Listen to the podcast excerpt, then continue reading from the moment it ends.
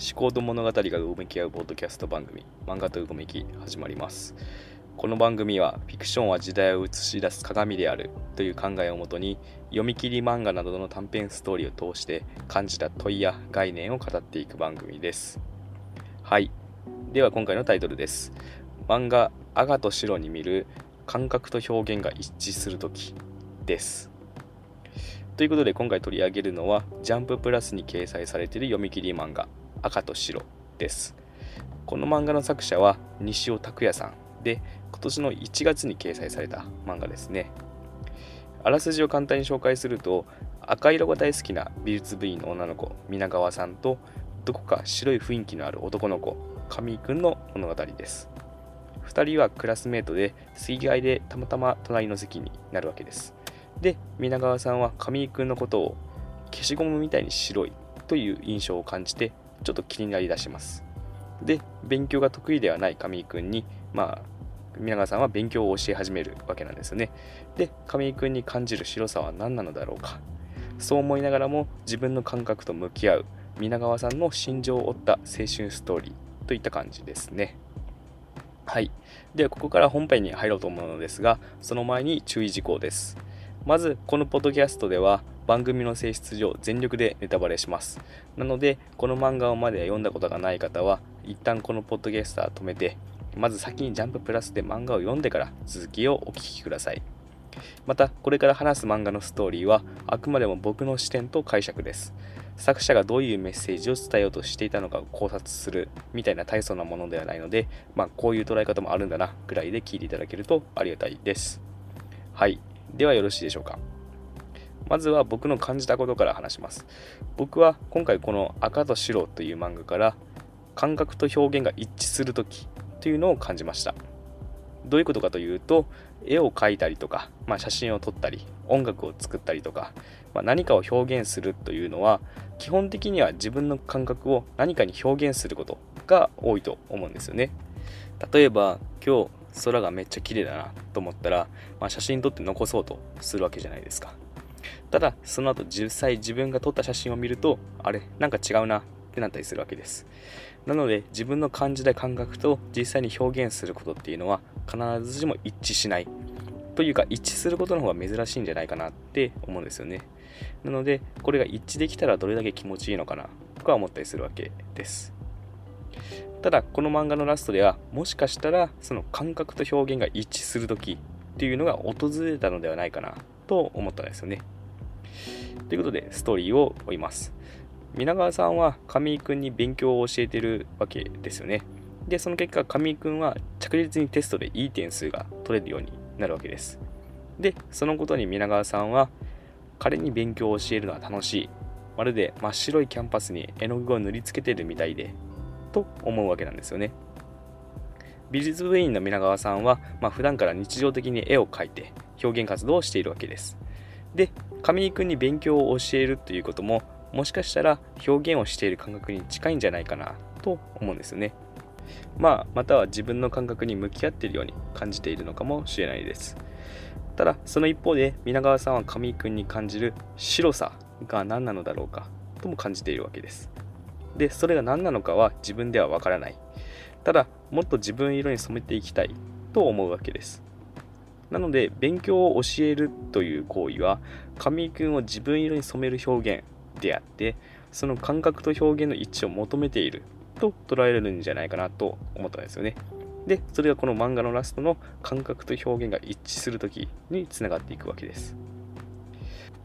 ちなみに皆川さんは普段真っ赤な絵を描くみたいなんですよね。赤色が大好きで真っ赤に彩色をするわけです。でなぜそこまで赤色が好きなのかというとその理由は小さい頃の母親との思い出にあるようです。皆川さんは幼稚園から帰るときいつも母親と手をつないで帰っていたそうなんですよね。でその手をつないでいる時の何らか自然に温かく感じる感覚というのが大好きだったわけです。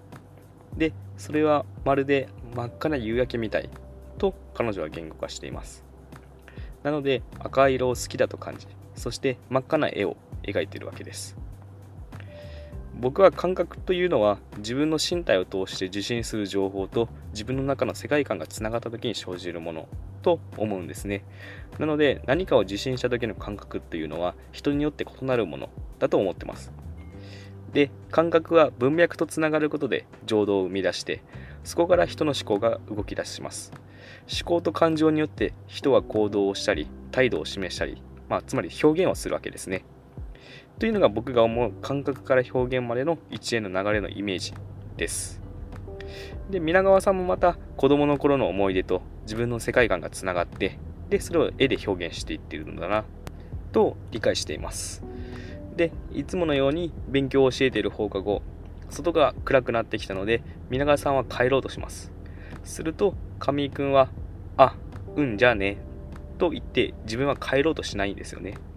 で皆川さんは「上井君は帰らないの?」と聞きます。すると上井君は少し考えて「帰りたくない」と言います。でなんで？と理由を聞くと家に居場所がないからと答えるわけなんですよね。で、そこから上井くんは自分の生まれについて話し出します。俺、父親がわからなくて、母さんは俺が生まれた時に死んで、それで親戚中にただい回しにされて、俺は望まれなかったんだ。母、こんなこと初めて人に話した。というわけです。その時に皆川さんは自分が上井くんのことを白く見えている理由に気づきます。それをこう言語化するわけです。自分を肯定してくれる人がいないんだ。だから雪みたいに白くて今にも溶けて消えちゃいそうで。私もお母さんに手を握ってもらえなかったらあなたみたいに白くなってたのかな。と。そして皆川さんは上井くんの手をギュッと握ります。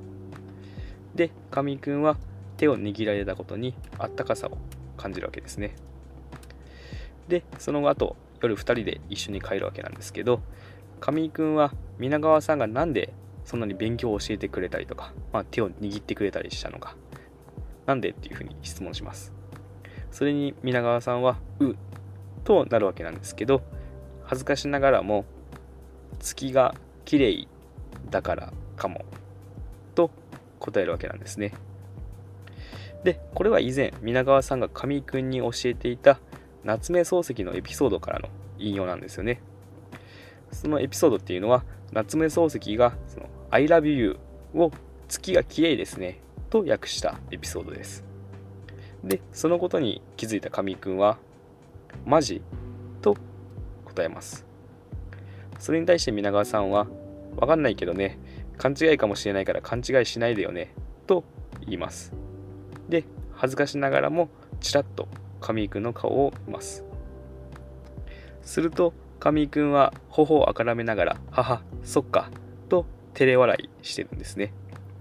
で、その時に皆川さんは、あ、私色に染まった、と思うわけです。で、そこから2人は手をつないで帰っていきます。といったところで物語は終わるわけなんですけども、まさにこの最後の私色に染まったという瞬間が感覚と表現が一致した時なんじゃないかなと感じたんですよね。赤色が好きだという自分の感覚と自分の世界観。そして上井くんという白さを感じる存在。それらの文脈がつながった時に生まれる感覚と感情。そして自分の行動と上井くんの頬が赤く染まったという事象。これら一連の流れが皆川さんの表現である。と捉えるならこれは感覚と表現が一致した時その瞬間だと思うんですね。まさに世界と自分が一致する瞬間最高の快楽体験だと思ったわけです。まあ実際のところ感覚と表現が一致した時どう感じるのかっていうのは僕はわからないんですけどね。はい。といったところで以上です。今回の感想やご意見がある方は、ハッシュタグ、漫画とうごめきでつぶやいていただくか、概要欄に載っているアカウントへ DM ください。また、この番組は面白いなと思っていただいた方はフォローをお願いします。次回は8月18日木曜日に配信する予定です。それではありがとうございました。